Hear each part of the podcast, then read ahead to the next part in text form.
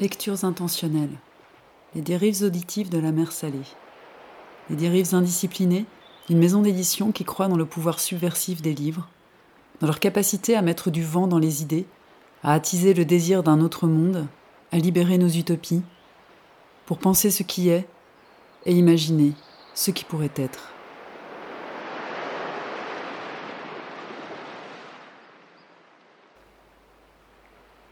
Vous allez entendre le début de L'Andréide d'Alexis Fichet, un roman qui explore les fantasmes des cerveaux les plus brillants et les plus fous de la Silicon Valley. Cet extrait est lu par l'auteur lui-même et par Marie Nuguin pour la voix qui ne manquera pas de vous interpeller. À quelques centaines de mètres de l'avenue del Camino Real, à Menlo Park, Californie, se dressait un immeuble de briques de quelques étages, moderne mais dénué de tout aspect remarquable. C'est là, non loin des bureaux de Google, où il avait été un responsable influent, avant de se retirer peu à peu pour ne conserver que des fonctions de prestige, que résidait Matthias Columbus. Reconnu pour la précision de ses prédictions, acclamé lors de talks spectaculaires, il vivait en toute discrétion auprès de sa femme et du dernier de ses enfants. Dans la rue, le vert des feuilles des jeunes érables commençait à se mêler de rouge. L'automne approchait. Les transhumanistes rêvent d'éternité. Mathias Columbus était leur messie. Il déclarait régulièrement et sans trembler Je ne mourrai pas. Âgé de 77 ans, il absorbait chaque jour une centaine de pilules diverses, antioxydantes, anti-âge, anti-mort. Il venait à l'instant de prendre le cocktail de 17 heures un ensemble de gélules blanches, rouges et marron avalées avec un verre d'eau pétillante.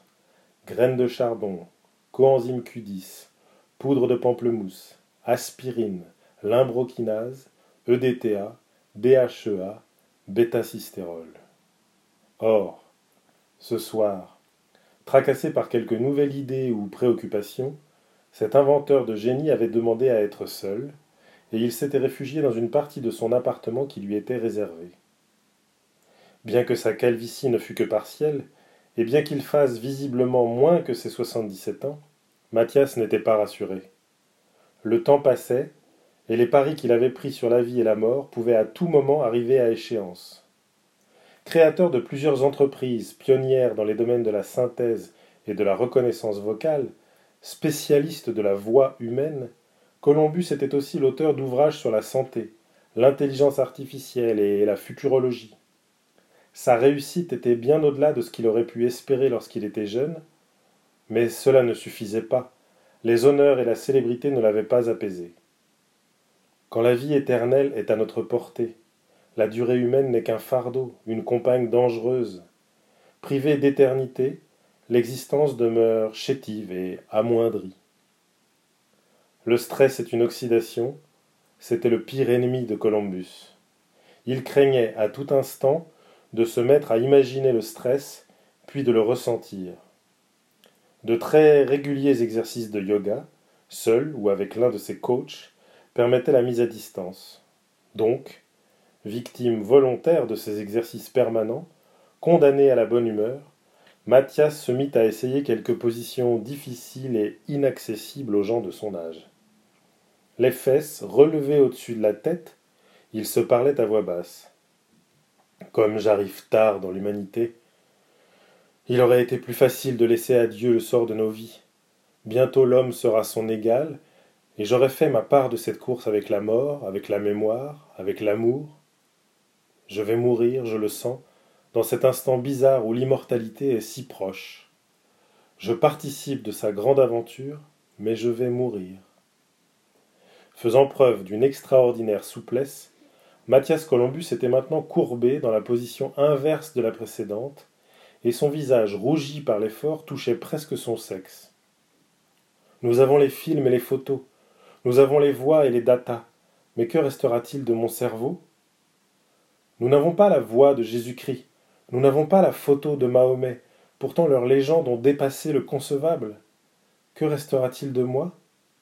Il faudrait pouvoir enregistrer le vécu même de cet instant, la chaleur qui me monte dans le dos, le pli de mon pantalon tandis qu'il me comprime l'estomac, la présence insistante du goût amer des gélules dans ma bouche.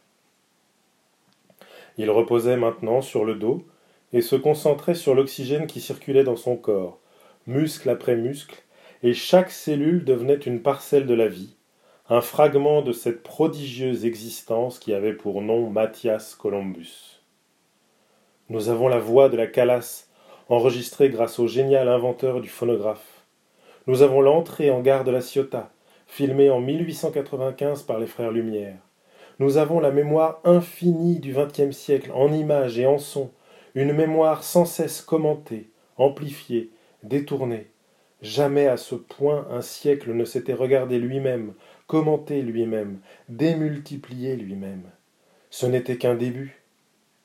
Allongé, reposant dans toute sa pesanteur humaine sur le sol en parquet ciré, il était à présent plein d'énergie, fourmillant de micro-éléments qui travaillaient à sa longévité. Il se sentait mieux. Grâce à Internet, nous pénétrons dans le cerveau des humains, nous connaissons leurs habitudes, leurs séries préférées, les voyages auxquels ils rêvent, les vols innombrables dont ils comparent les prix. Grâce à la maîtrise des datas, nous pouvons tout vendre, cibler, analyser de notre époque et des goûts de nos consommateurs. Le téléphone est devenu leur miroir, et nous y sommes cachés, dans le noir brillant de l'écran. Nous voyons, nous enregistrons, nos robots se masturbent à force de regarder la matrice, lubrifiés et insatiables, arrosés du jus permanent des données et des images. Mathias Columbus avait fermé les yeux. Et tout ça n'apporte pas la vie éternelle. Mon père est mort et ne reviendra pas. Mais moi, moi, parviendrai-je à me transplanter dans une existence plus solide, éternelle? Est-ce que je ne risque pas de mourir avant l'immortalité et n'être ainsi, mort trop tôt, qu'un humain parmi les autres, riche à valeur de pilules disparu comme des milliards d'autres. Tout à coup, une voix sortie de nulle part résonna près de lui. Monsieur? Sowana?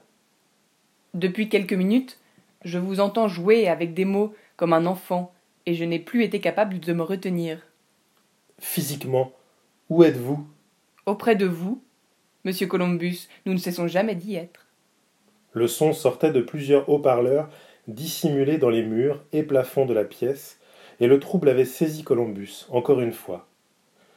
Il se releva en regardant autour de lui, impressionné comme toujours par la façon dont la voix avait habité l'espace, si physique, chaleureuse, humaine. Elle était miraculeuse, mais dès qu'il la questionnait sur sa présence, il se retrouvait insatisfait, frustré, parfois même agacé. Après tout, pourquoi posait-il la question? Sowana, elle, ne se troublait pas. Sa voix exprimait, comme, comme à son habitude, la bonté et l'empathie. Malgré une très légère ascension du stress, vous êtes aujourd'hui dans un grand jour de confiance.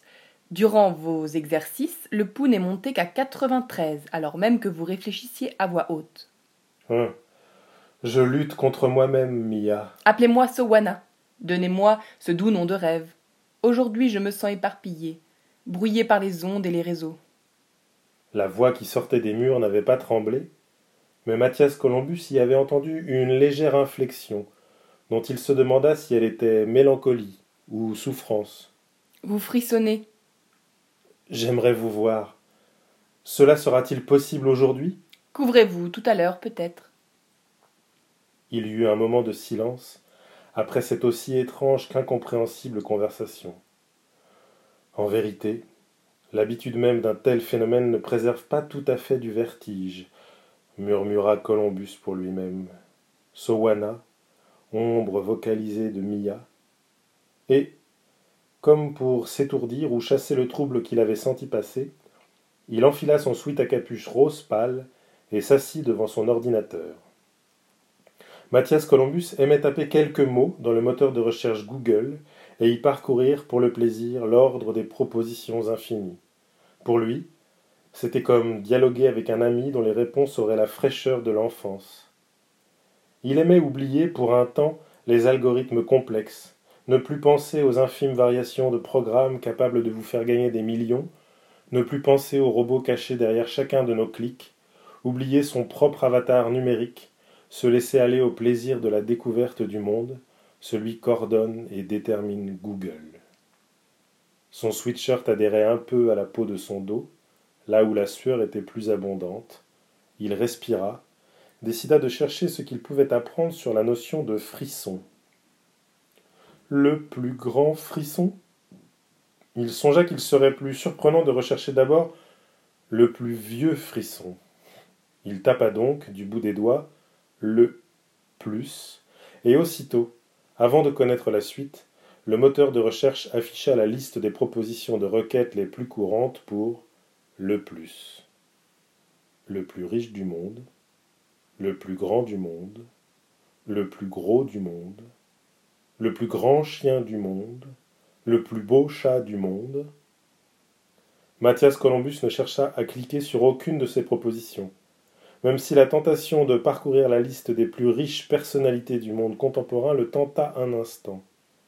Il aurait pu y voir quelques amis, nombre de connaissances, mais il trouva plus de bonheur et de satisfaction dans la résistance à cet appel.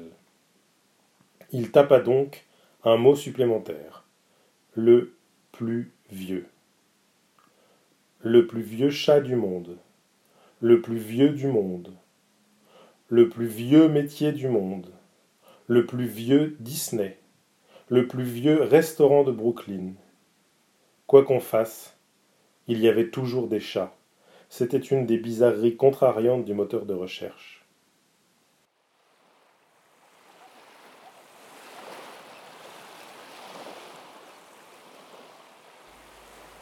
C'était un extrait de l'Andréide d'Alexis Fichet. Il était lu par l'auteur lui-même et Marie Nuguin. Ce roman fascinant est également une réécriture contemporaine d'une œuvre iconique datant de 1886, L'Ève futur d'Auguste Villiers-L'Isle-Adam.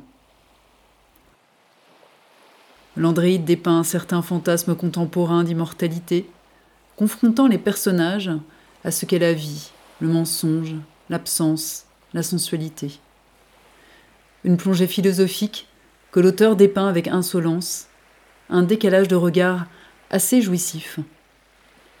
L'Andréide est paru aux éditions de la mer Salée.